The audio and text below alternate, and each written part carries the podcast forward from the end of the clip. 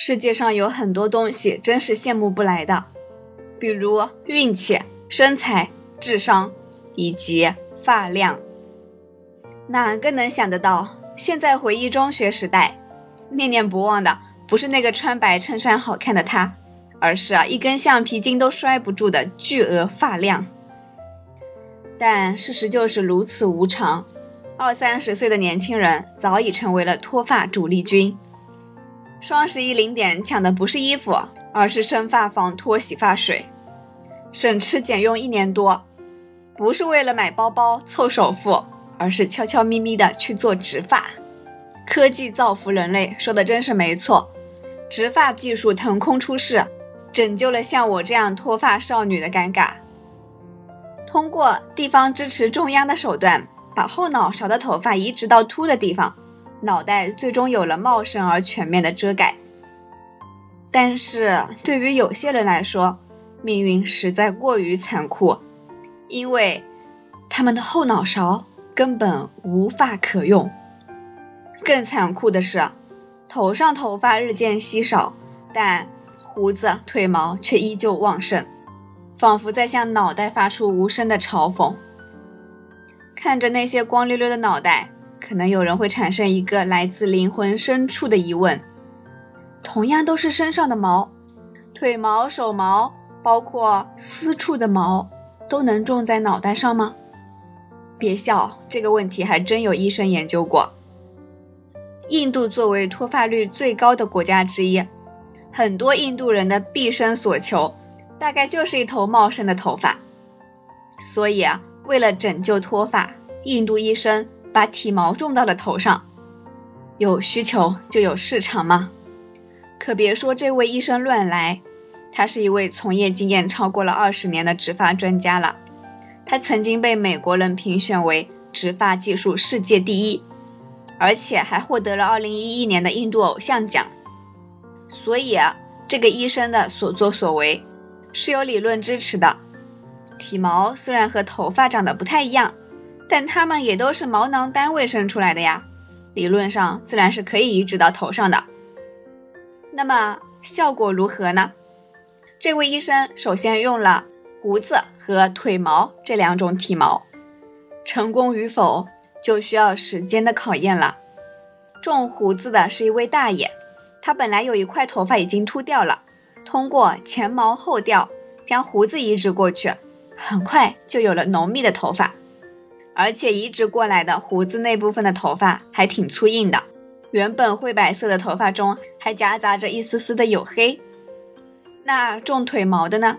种腿毛的是一个头顶锃亮的中年人，原本头顶已是荒原的他，通过腿毛移植，脑袋重获新生，实现了由荒芜到密林的数量飞跃，一切都显得那么完美。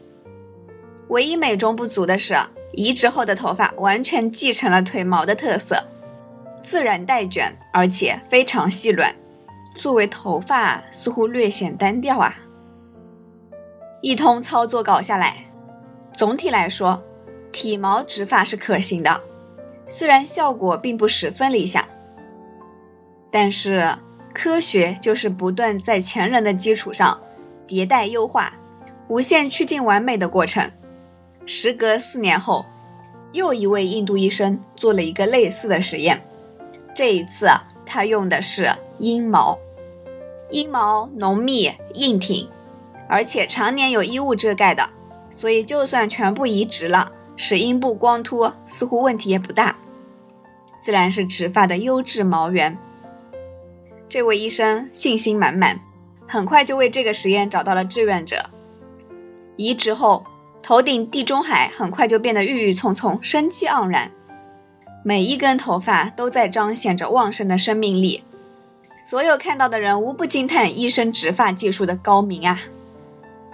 但是唯一的遗憾是，被种植的阴毛并没有因为换了地方就改变本来的卷曲，它在笔直柔软的原生发中显得格格不入。所以呢，这一番研究下来，我们可以得出一个结论。体毛终究是体毛，即使你移植到了头上，仍然会保持原来的属性。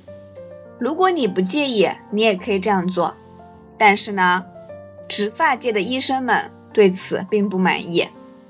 就在今年，做阴毛移植研究的植发医生今年发表了一篇文章，他表示，或许多体毛混合移植才是体毛植发的终极答案。比如胡子、胸毛，可以凭借相对的数量优势和头发极高的外形接近度，尤其适合植发，往往可以以假乱真，效果喜人。很快，他又找到了几个试验者。而且他每一次都有办法让一个个光秃秃的脑袋起死回生，这不禁让人感叹了：不要轻易相信任何一个印度人的秀发。而且啊，一百多位做过体毛植发的患者在两年后表示，大家对植发的这个满意度打出了七点八分的高分啊，总分可不是一百分，总分才十分哦。听到这里，估计有一些脱发的朋友们开始陷入做还是不做这个问题的纠结当中。别纠结了，遗憾的是，目前这项技术还不够成熟，而且高度依赖医生的水平，最后的效果可能就像一个盲盒吧，几家欢喜几家忧。成功了，也许能拥有一头秀发；不成功，可能就要顶着一头腿毛上街了。大家可千万要慎重考虑啊！